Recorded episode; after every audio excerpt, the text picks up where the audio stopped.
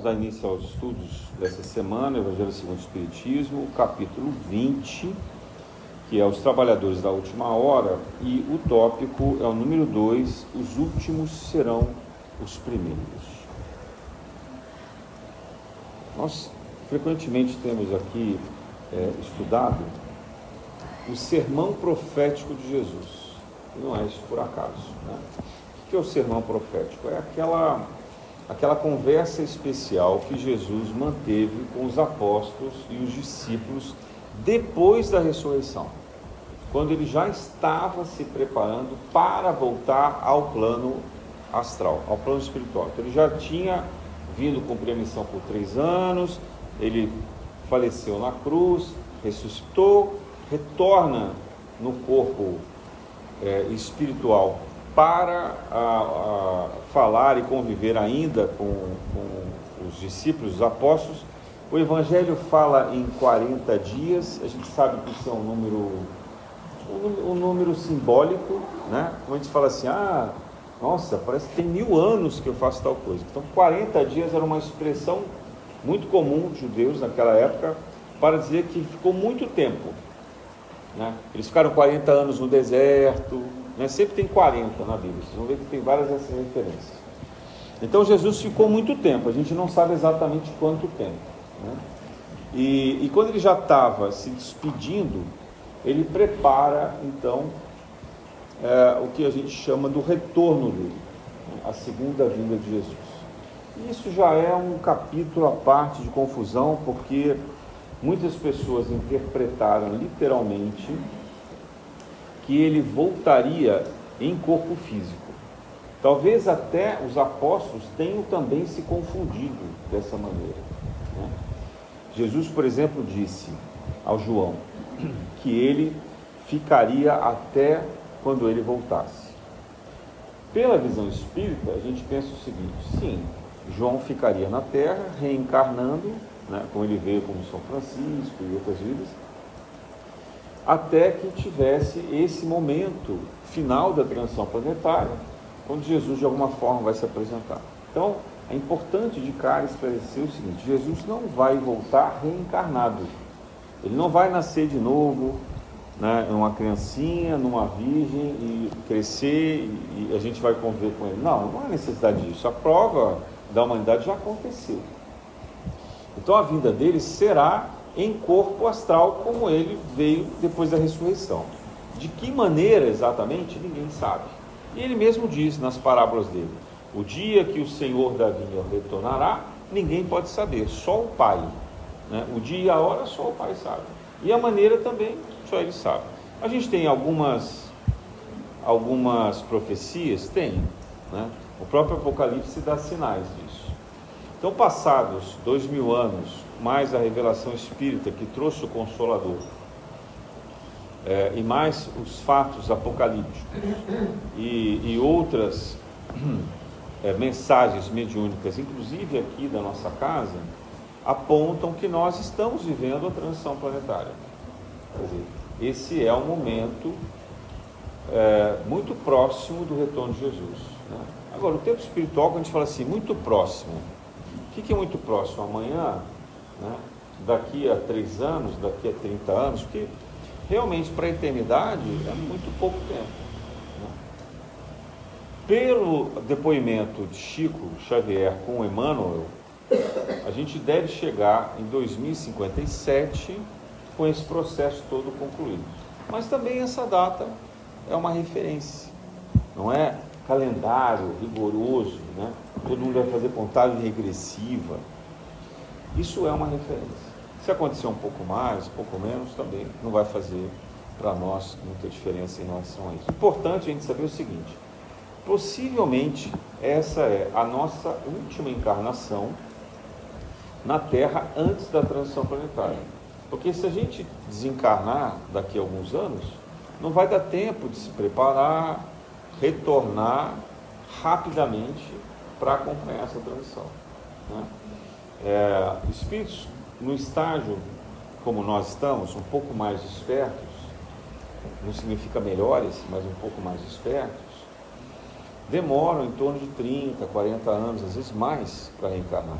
Então imagina que a gente vai viver aqui 5, 10, 20 anos, mais, né? Até o intervalo da reencarnação já, já entrou na transição planetária. Só para a gente ter o grau da responsabilidade, da importância dessa encarnação que a gente está vivendo. Quer dizer, não dá para dizer, não, vou resolver esse problema com meu parente lá na outra encarnação. Não, não dá tempo. Né? Ah, vou deixar isso aqui para outra vida porque eu já não quero. Então, assim, o que tiver que resolver, o que puder resolver, resolve agora. Né? Esse é o momento. Esse momento de perdão, de reconciliação, né? de desfazer mal, mal entendidos, de acabar com as relações que são é, falsas, hipócritas.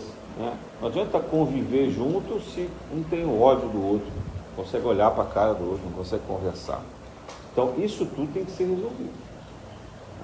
As relações, o trabalho que, é, que nos deixa insatisfeitos, desesperados, doentes, tem que resolver agora. Tem que ter coragem de fazer mudança. Tem que ter coragem de quebrar a cara, digamos assim. Né? É, esse é o momento. Claro que com todo cuidado, com toda a preparação, pedindo auxílio da espiritualidade, pedindo a intuição, se preparando. Né? Os processos não precisam ser abruptos, mas a gente tem que resolver as nossas pendências. É esse o recado. Quando a gente fala de sermão profético, no nosso tempo é vamos cuidar da nossa vida e das nossas tarefas. Né? E ninguém salva ninguém. Né? Ou seja, a gente pode amar o próximo, deve amar ao próximo como a nós mesmos, mas cada um salva a si mesmo. Não dá para salvar ninguém. Não dá para salvar a pessoa que a gente mais ama. Não dá. E na hora que tiver que fazer a separação, é fila única. E nem catraca de metrô, só passa um. Né? Vai passar um, vai ter uma catraca ali, vai passar um. Quem tiver o bilhete entra, quem não tiver o bilhete não vai entrar. Jesus fez várias e várias parábolas sobre isso. Né? O jantar, que ele manda convidar as pessoas, as pessoas não vão, e aí ele chama outros, aí chegam os terceiros lá e dizem assim, isso aí não estão trajados corretamente. Né? É, outra coisa, é, ele vai perguntar quanto a gente estudou, que diploma a gente tem, qual era o carro que a gente tinha. Não. Ele vai perguntar, olha, eu tive fome, me deste de comer, eu tive sede, me deste de beber. Então, a linha de corte é a caridade. O estudo é fundamental para a gente despertar para a caridade e melhorar a forma como a gente faz a caridade. Mas a linha de corte é a caridade. Então, o estudo está dentro do contexto do sermão profético. Né? Esse sermão que fala da, da os últimos tempos, né? o que a gente chama de os tempos são chegados, da transição planetária e o que nós podemos fazer nesse contexto. Bom, termos vindo nessa encarnação como espíritas já é uma grande oportunidade. Não é porque os espíritos são melhores do que ninguém, mas é porque a gente tem a chance e a oportunidade de esclarecimento. A gente tem, tem o veículo, o instrumento de estudo. Né? A gente não precisa mais se basear numa leitura fanática, numa leitura literal da Bíblia, ainda mais da Bíblia restrita àqueles livros especificamente. A gente pode ler os evangelhos apócrifos, a gente tem o Evangelho segundo o Espiritismo, a gente tem uma coletânea imensa de livros psicografados, a gente tem mensagens, a gente desenvolve a nossa mediunidade para também receber as informações, receber mensagens, intuições, etc. Então, eu particularmente considero uma graça, uma bênção poder ter é, tido essa experiência em vida dentro do Espiritismo. E eu gosto demais, eu sou completamente apaixonado pelo Espiritismo, porque realmente eu me encontro aqui. Eu me encontro com a, com a chance de esclarecimento, com a chance de, de aprendizado sobre a caridade, de me vigiar sobre os meus erros, as minhas falhas, eu tenho muitas. Então é muito importante a gente ter essa participação no Espiritismo. E ter uma casa como essa, onde a gente pode é, conviver de uma forma fraterna, se apoiando, se auxiliando, se amparando, ou seja, vivenciando essa, essas provas em conjunto, recebendo aqui o amparo da espiritualidade, na alegria e na tristeza, vamos dizer assim, que esse é o verdadeiro casamento, né? é o casamento espiritual, é o casamento dos amigos e da família espiritual. Né? A gente certamente se conhece de outras e muitas e muitas encarnações, como amigos ou desafetos. Mas aqui estamos como amigos, graças a Deus. Então temos que é, celebrar e nos concentrar nesse trabalho. E como que a gente vai ajudar o restante da humanidade? É pelo exemplo. Ninguém precisa sair daqui e bater de porta em porta, como fazem os testemunhos de Jeová, para tentar distribuir folheto e convencer alguém a se converter. Não estou criticando, não, cada religião faz o seu papel. Mas eu digo, nós não, espíritos não precisamos fazer isso. Qual é o cartão de visita do Espiritismo? É a caridade.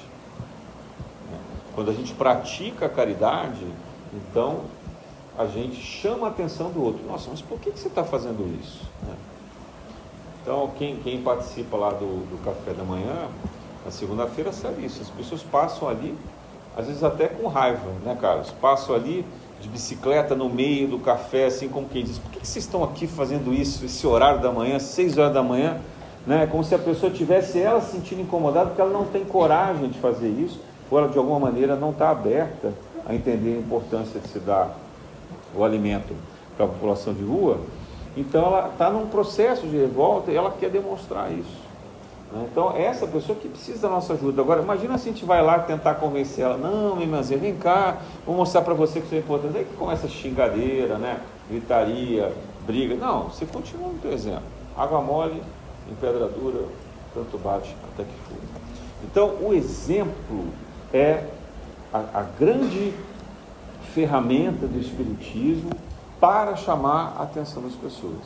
A nossa conduta no, no dia a dia, silenciosa, no trabalho, né, na vizinhança. Eu às vezes me pego irritado. Agora que eu estava aqui na obra, tinha que me segurar, porque tem hora que acontece umas besteiras que a gente não aguenta, né? tem que ter vontade de sair arrumando encrenca com qualquer um. Né? É, mas a gente tem que segurar. Né? A gente tem que fazer uma prece, pedir auxílio, né? as coisas vão acontecer. Né? E a gente também é atacado quando a gente entra na baixa vibração.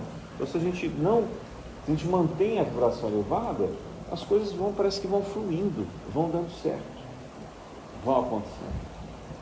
Então, Jesus, ele reforça isso. Aí vão dizer assim, poxa, mas Jesus já ficou três anos lá com os apóstolos, os discípulos, depois ficou mais esse tempão, ainda precisava dar esses recados todos? Precisava.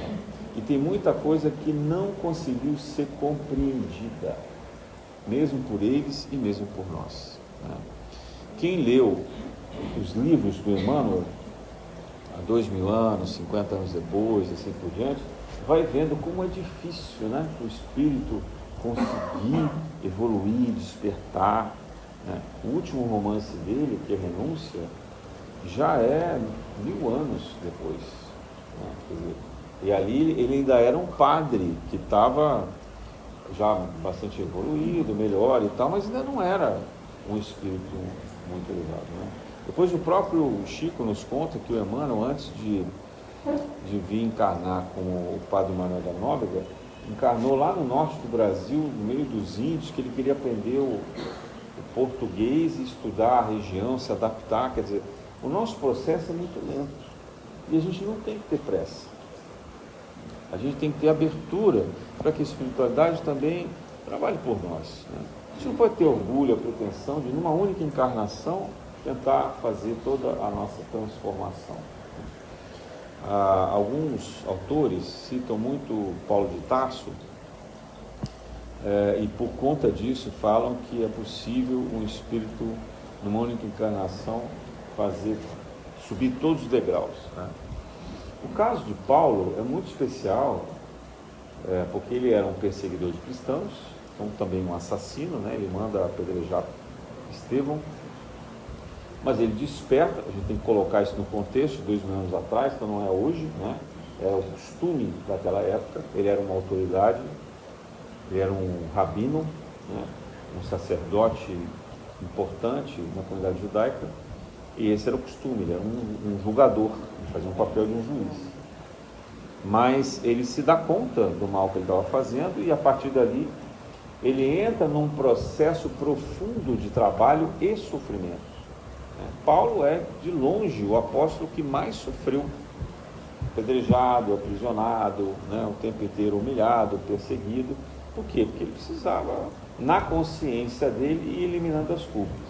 Isso passa uma ideia de que a lei de causa e efeito, às vezes ela é assim, ah, você fez o mal, aqui você paga. Assim, como se fosse um, um Deus vingador, né? uma coisa assim, sofrimento. Então não é isso. Então a gente precisa tomar um pouco de cuidado quando a gente fala do exemplo de Paulo, mas é, é, é possível, se não evoluir tudo que é necessário, evoluir muito. Né? Ah, o nosso trabalho de caridade, o trabalho de estudo, ele de fato ele, ele, ele equivale a, uma, a muitos degraus, digamos assim. Né? É, a fé, diz o Evangelho, remove montanhas. Né? E o amor cura uma multidão de pecados. São duas frases comuns, sérias nos Evangelhos. Então, se a gente puder praticar a caridade e estudar, a gente já está na metade do caminho. E ser espírita facilita isso. A gente consegue, pelo Espiritismo, praticar. Então, nós que já temos que dar, é, aqui, graças a Deus, a essa possibilidade, a esses eventos. E, e especificamente ao tópico de hoje, que é os últimos serão os primeiros. Então, quem são esses últimos? Eu sempre me perguntava, quando eu, antes de me tornar espírita, por que, que os últimos serão os primeiros? Né? Que a parábola falava assim: tinha uma pessoa que, os primeiros apóstolos, sentando, correndo para sentar ao lado de Jesus. Né? E aí tem uma pessoa que chega lá no final, então ele, ele pede para que aquela pessoa venha se sentar ao lado dele e pede para quem estava do lado dele sair lá para o final. Você fala assim, coisa estranha isso, né? Como é que é esse julgamento? Né? Bom, ele está falando sobre orgulho em primeiro lugar. Né? Se vocês se lembrarem, quando Jesus estava convidando os apóstolos, os primeiros apóstolos a seguir, ele, ele chama João, João, João Evangelista, né? e o irmão dele, que era Tiago, Tiago Maior. E aí a mãe dele, de cara, Salomé, chega para Jesus e diz assim, ah, o senhor é o rei dos judeus, né? Poxa, que coisa boa, que ótimo, felicidade e tal, você recebeu o Messias aqui. É, então, o senhor como rei vai precisar de pessoas confiáveis do seu lado, né? pessoas com quem o senhor possa contar, então eu queria aqui pedir, coração de mãe, né?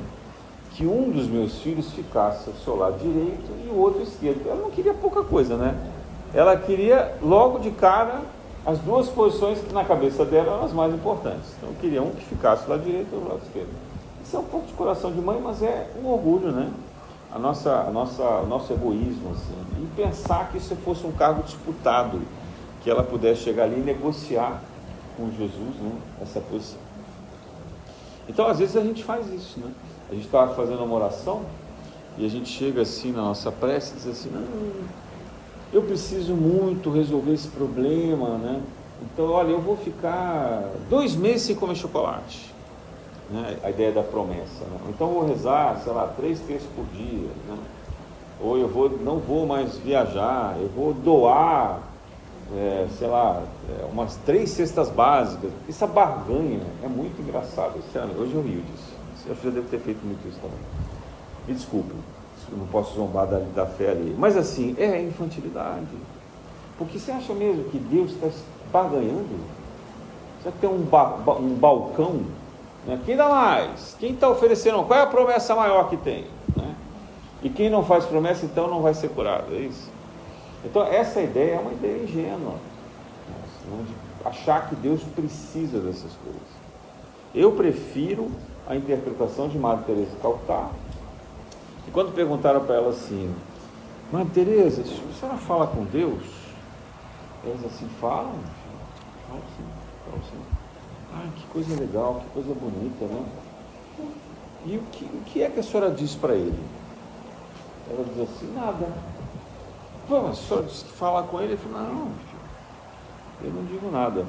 Ele já sabe tudo que eu tenho para dizer. Poxa. E ele diz o quê? Ela diz assim, nada.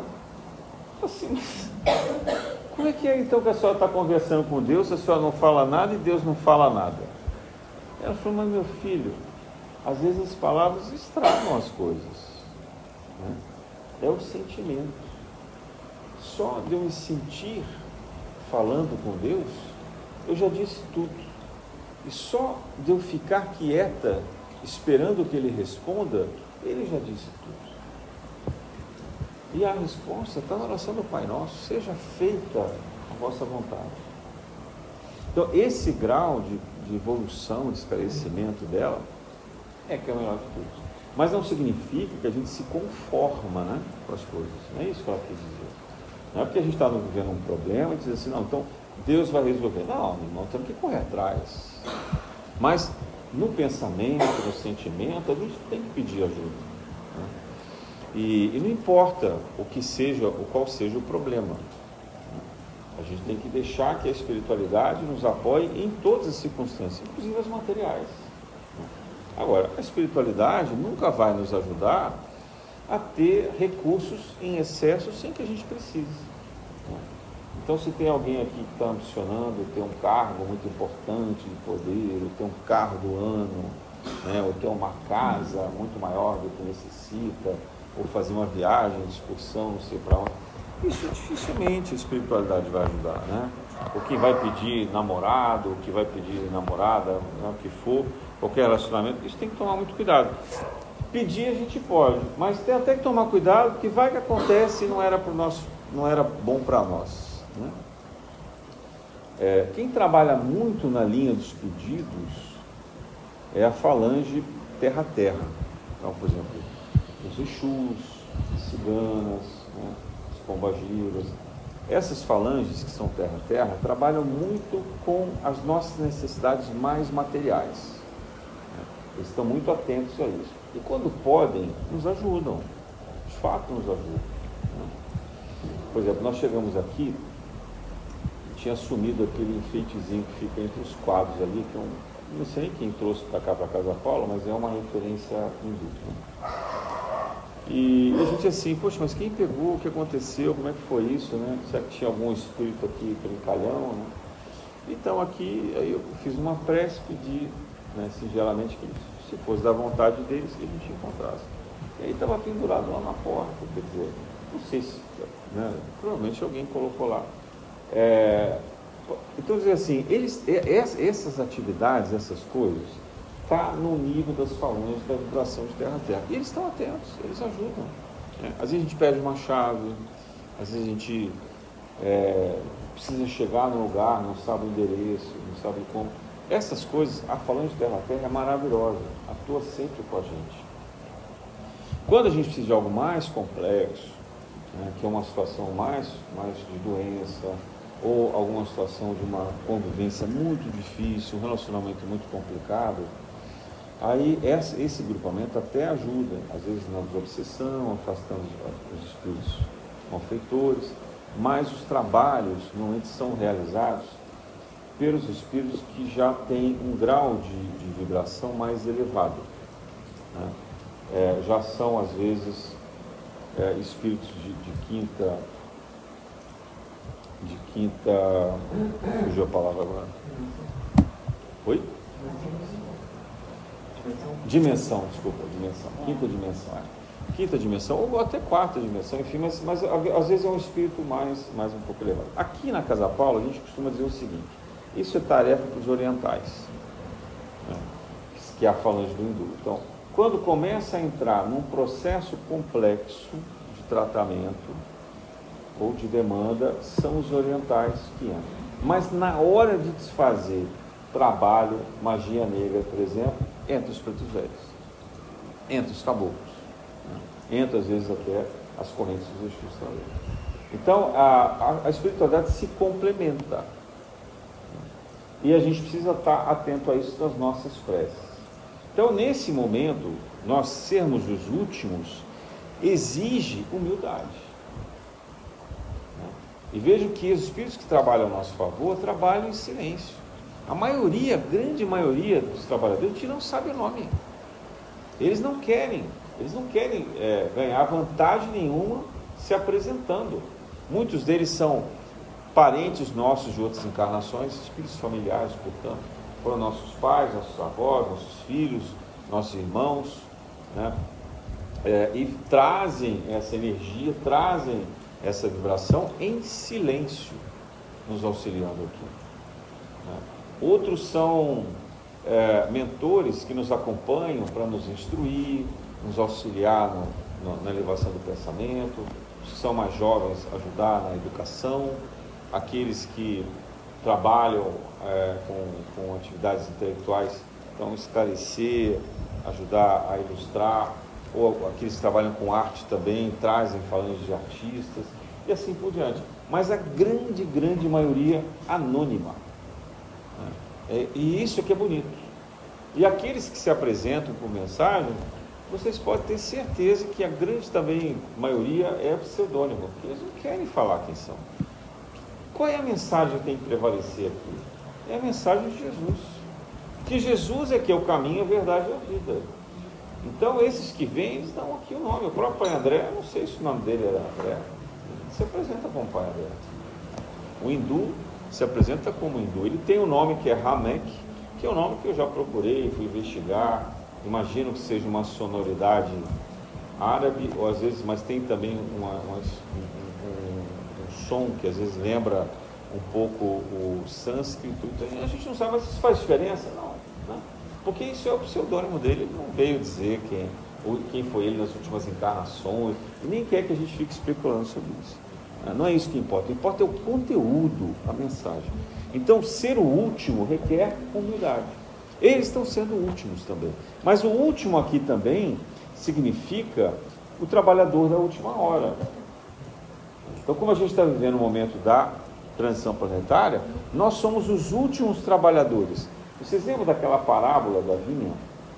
Que primeiro chega lá o Senhor, vê os trabalhadores todos na praça e chama lá um grupo e diz: Olha, vai trabalhar na minha vinha, né? vai ceifar minha vinha. Aí leva eles lá.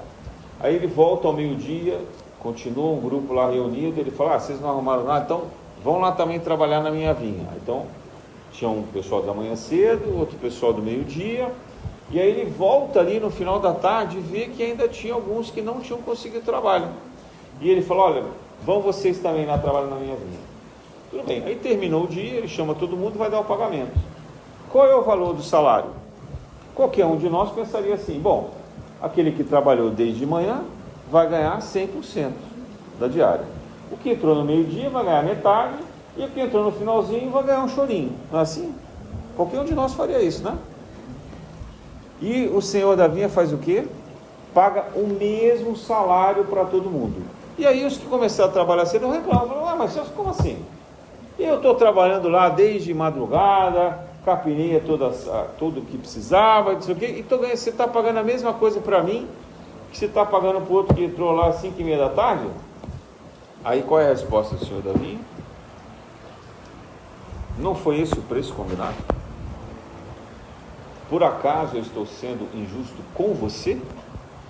E o que te compete querer saber se o que eu faço para o outro por caridade possa interferir no seu pagamento, na sua paga? Então ele dá bronca. Né? Ele vai dizer, para aquele que trabalhou mais. Porque ele diz assim, a caridade está acima do esforço. Então ninguém adianta puxar saco. Não adianta ser todo certinho, bonitinho, aquele que sabe assim, todos os textos de cor, né? Todo, todos os autores, sabe citar versos inteiros, né? Quer dizer nada. Cadê a caridade?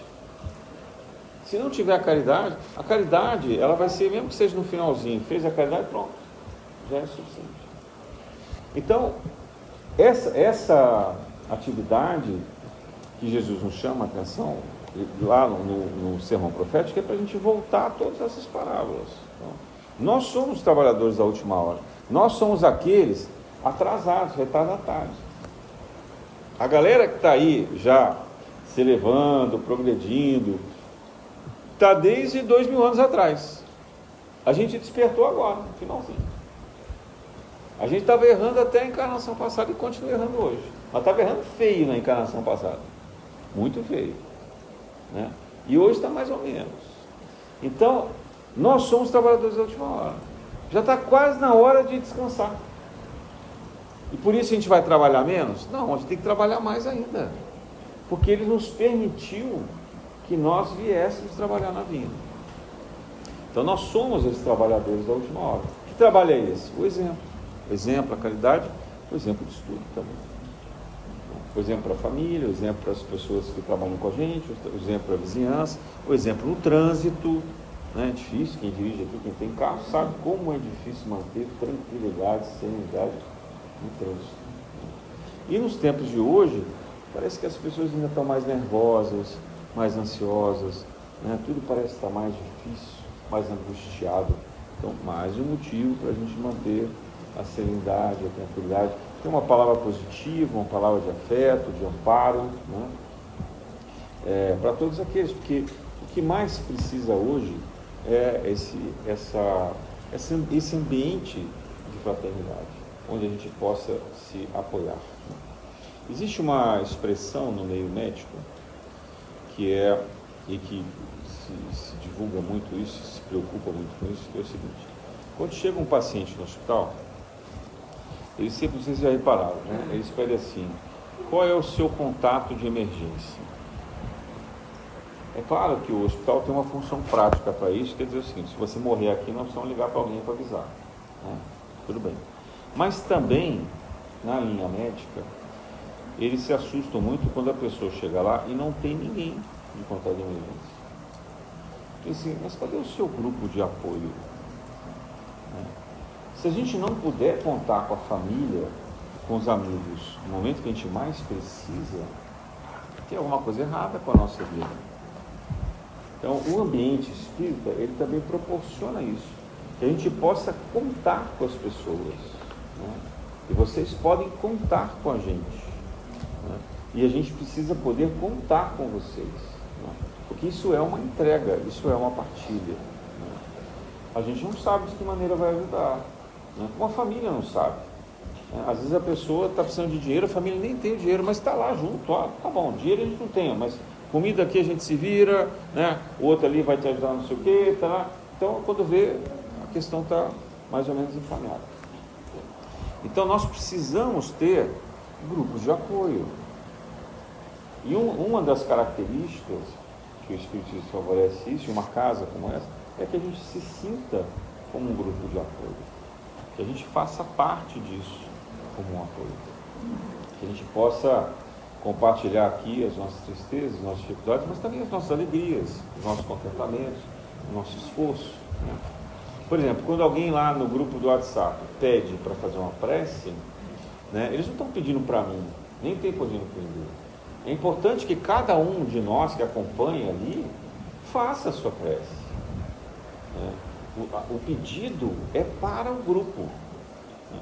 Quando uma pessoa lhe pede um, um apoio, né, um esclarecimento, olha, eu tenho um familiar que não está passando bem, tem uma internação, uma cirurgia que vai acontecer, o meu cachorro está perdido, né, sei lá, cada hora tem uma coisa. Então, isso tudo ali é para que as pessoas se se cotizem né, e façam o atendimento do grupo. Nós não temos hierarquia. Eu não sou ninguém aqui, gente. Meu papel aqui é muito menor do que vocês. Porque se eu já tivesse elevado espiritualmente, eu estava sentado aí ouvindo alguém falar de coisas, vou só para lembrar. Mas não, eu estou aqui fazendo um papel que é de, de, trabalhador de última hora, né? que, que, é, que é estar demonstrando e fazendo esforço, correndo atrás para pagar as minhas culpas, os meus, os meus defeitos todos coletivos que eu tenho que reparar. Então, na, não há na Casa Paula, não, não, há no meio espírita hierarquia. Hierarquia tem lá na, na religião católica, você tem sacerdote, bispo, cardeal, né, com todas as nomenclaturas né, de monsenhor, aqueles títulos todos, até chegar no Papa. É, e outras religiões também têm isso.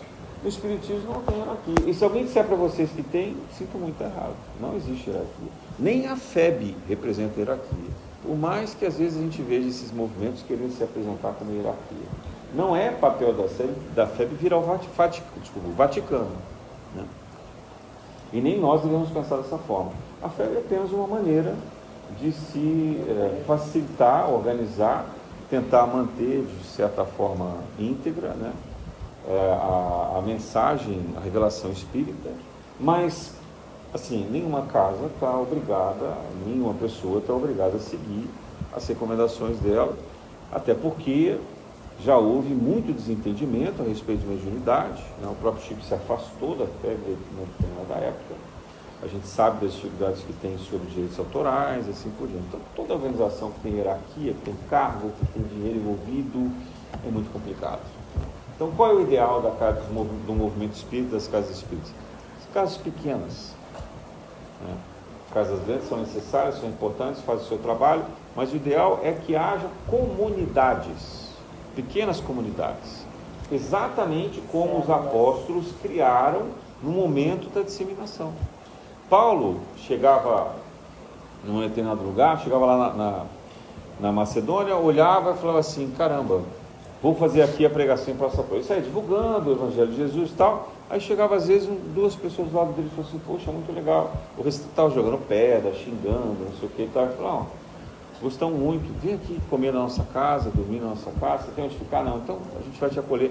Aí Paulo falou assim: Pronto, vocês viraram a igreja da Macedônia. Né? Aqueles dois. Né? Paulo já dava incumbência ali, dizia, olha, a partir de agora a missão daqui da Macedônia é com vocês.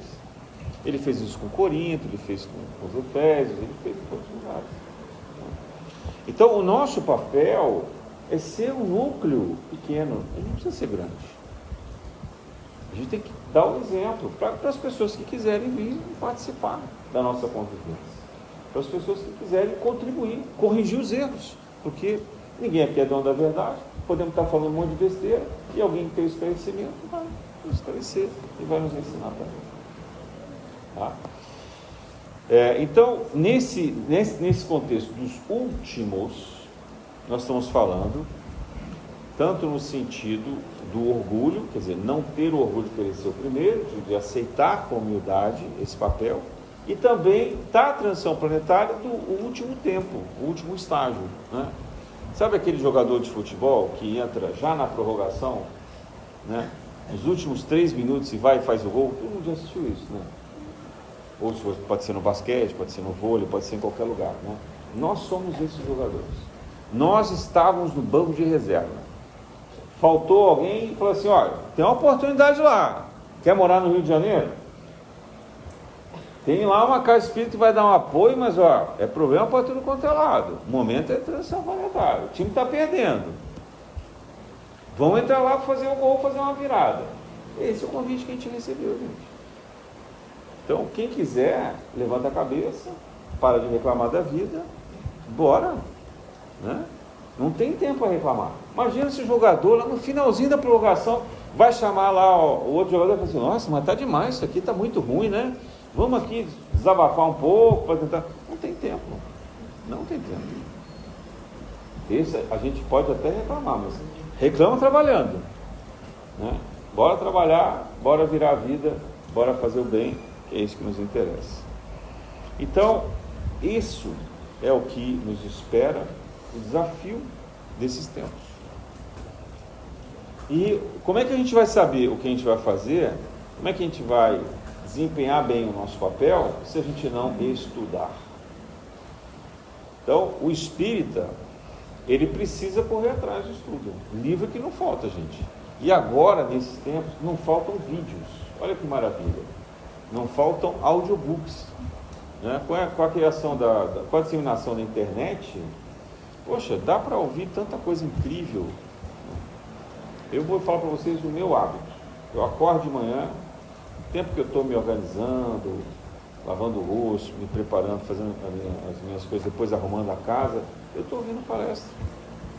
Eu procuro lá um texto de um autor espírita interessante, ou se não for às vezes espírita, alguma coisa que seja de ciência, que seja de filosofia, algum conteúdo dignificante, não precisa ser só fanático com o espiritismo também. Você pode procurar alguma coisa, Kardec fala isso, né? a biblioteca espírita tem que ter um conhecimento geral da vida, mas procura alguma coisa que seja dignificante. E se não quiser ouvir palestra, está cansado, põe uma música elevada. Põe uma música clássica, põe Bach, maravilhoso, Handel. Né? São autores incríveis. É, Beethoven, Mozart, qualquer um desses autores. Se permitam fazer isso.